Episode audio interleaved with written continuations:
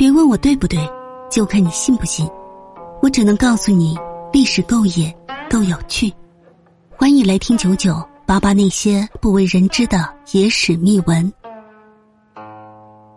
今天我们来说一说古代剩女代价：女子十五岁还没有出嫁就要坐牢。南北朝时期，剩男剩女要受到惩罚，女子十五不嫁，家人坐之。在中国古代，女子婚龄标准各朝都有变化，其中上古周代男三十而娶，女二十而嫁，屡被提起。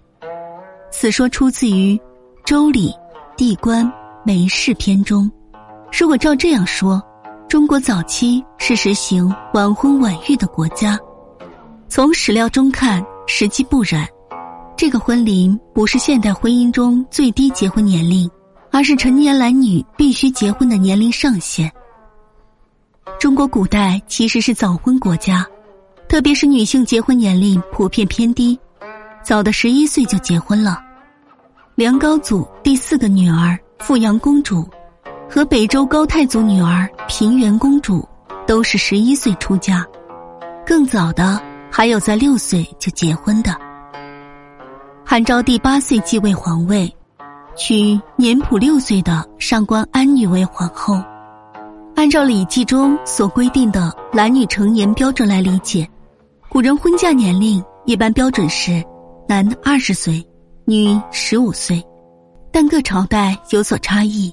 如唐代，男十五，女十三以上得娶嫁；明代，凡男年十六，女年十四以上，并听嫁娶。为解决人口出生和男子婚配问题，有不少朝代采取强制女性出嫁的手段。